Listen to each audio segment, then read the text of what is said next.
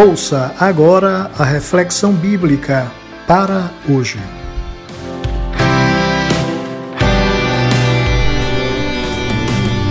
Olá, nosso abraço para o casal Márcio e Eliette, membros da Igreja Batista do Areal da Floresta em Porto Velho, Rondônia, e também para Marineide, na região metropolitana de Recife. Essas pessoas estão sempre nos acompanhando aqui nesse podcast Deus os abençoe. E para hoje, de volta ao repouso. Volta, minha alma, a teu repouso, pois o Senhor te fez bem. Salmo 116, verso 7. Não há nada melhor que descansar no Senhor, fazendo dele uma fonte segura de repouso para a alma em meio às tantas lutas da vida. Nestes tempos de pandemia, Nada há mais seguro que descansar nos seus braços e tal criança se aninhar nas fronhas da doce proteção do Pai, como está escrito no Salmo 131, no verso 2. Fiz calar e sossegar a minha alma. Qual criança desmamada para com sua mãe, tal é a minha alma para comigo. A razão deste conforto encontrado no Senhor reside no fato de que fomos criados para o seu prazer e para o seu louvor. Assim, Paulo escreveu aos Efésios, no capítulo 1, dos versos 4 a 6. Como também nos elegeu nele antes da fundação do mundo, para que fôssemos santos e irrepreensíveis diante dele em amor, e nos predestinou para filhos de adoção por Jesus Cristo para si mesmo, segundo o beneplácito de sua vontade, para louvor da glória de sua graça, pela qual nos fez agradáveis a si no amado. E nos versos 12 e 14 do mesmo capítulo 1 da carta aos Efésios, Paulo enfatiza essa intenção divina ao criar o homem. Foi para o louvor da sua glória que o Senhor nos criou. E quando nos desviamos desse propósito divino, acabamos nos afastando da nossa fonte de repouso, atraindo para nós o cansaço existencial, causado pelo despropósito de vivermos para nós mesmos. Agostinho soube traduzir esse propósito divino ao escrever em suas confissões: Criaste-nos para ti, ó Senhor, e inquieta está o nosso coração enquanto não repousa em ti. O contrário de descansar no Senhor é cair nas suas mãos, como se lê em Hebreus capítulo 10, verso 31. Horrenda coisa é cair nas mãos do Deus vivo. E isso acontece por causa da dureza do coração humano.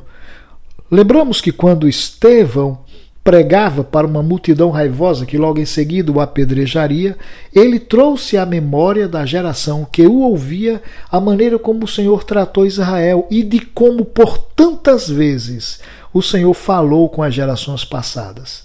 E o primeiro mártir da tradição cristã denunciou aquela geração que o ouvia, comparando-a com as gerações anteriores. Ele denunciou em Atos capítulo 7, verso 51, para aqueles que o ouviam naquele dia: Homens de dura cerviz e incircuncisos de coração e ouvido, vós sempre resistis ao Espírito Santo, como o fizeram os vossos pais, assim também vós. Parece que a dureza de coração, a rebeldia e a obstinação que levou aquelas gerações a sofrer tantas vezes a repreensão do Senhor foi passada para as gerações seguintes. Caíram nas mãos do Deus vivo. Para quem tem a desventura de cair nas mãos do Deus vivo, restará o desconforto para a alma, o desassossego para o coração e a incerteza de uma vida sem propósitos. A segurança usufruída no colo do Pai dará lugar ao medo transformado em tristeza e angústia. E para alguém que se encontra nessa situação e necessita encontrar descanso para a sua alma, será bom fazer a mesma pergunta que Davi fez a si mesmo. Por que estás abatida, ó minha alma? E por que te perturbas dentro de mim?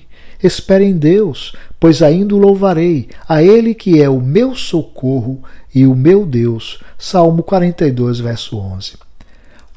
Uma vez feita esta pergunta a si mesmo, a resposta virá da própria razão. E a resposta é: Volta, minha alma, a teu repouso, pois o Senhor te fez bem. Aquele que, arrependido e contrito, decide voltar ao repouso daquele que nos tem feito tanto bem, encontrará a casa em festa, roupa limpa, sapatos para os pés, anel nos dedos e uma deliciosa refeição em família. Acrescente a isso uma boa música e uma dança animada com os amigos e irmãos. Por isso, nada melhor que voltar sempre ao descanso dos braços do Pai. Afinal, ele nos tem feito tanto bem que não há bem maior que o bem que ele nos faz. Tenha um dia de paz e de bênçãos.